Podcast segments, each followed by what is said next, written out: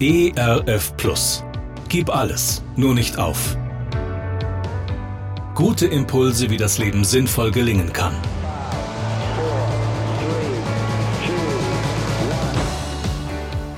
Hallo und herzlich willkommen zu Gib alles, nur nicht auf. Mein Name ist Andy Weiß und ich sammle Gedanken, Geschichten und Interviews, die ich gerne mit Ihnen teilen will. Schön, dass Sie da sind.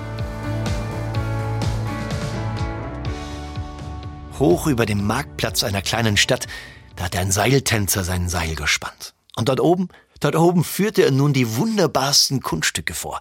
Immer mehr Zuschauer trafen sich unter dem Seil, sie jubelten und lachten, denn er hatte viele Späße im Gepäck.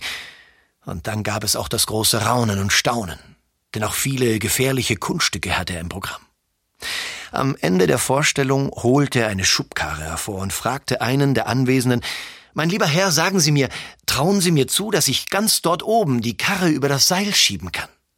Aber ganz gewiss, sagte der Mann, natürlich werden Sie das schaffen. Und auch andere stimmten positiv ein und begannen zu jubeln. Dann wollte der Künstler wissen, dann hätte ich eine Frage. Würden Sie sich denn auch meiner Geschicklichkeit anvertrauen und sich dort oben in die Karre setzen und ich werde Sie langsam über das Seil schieben? Da wurden die Mienen der Zuschauer ängstlich. Auch der Mann verneinte sofort. Nein, dazu, dazu hatte wirklich keiner Mut. Nein, ganz ehrlich, das trauten sie dem Künstler auch nicht zu. Plötzlich meldete sich ein kleiner Junge.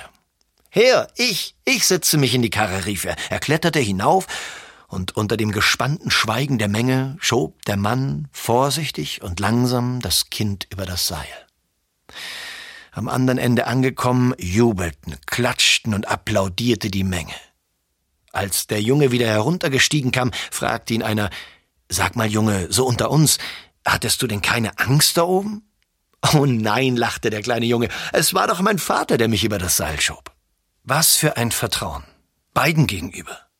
Der Vater, der dem Jungen etwas zutraute, dass er den Mut hatte, einzusteigen, und der Junge, der natürlich dem Vater auch vertraute. Er wusste, sein Vater würde nie etwas tun, was dem Jungen schaden würde.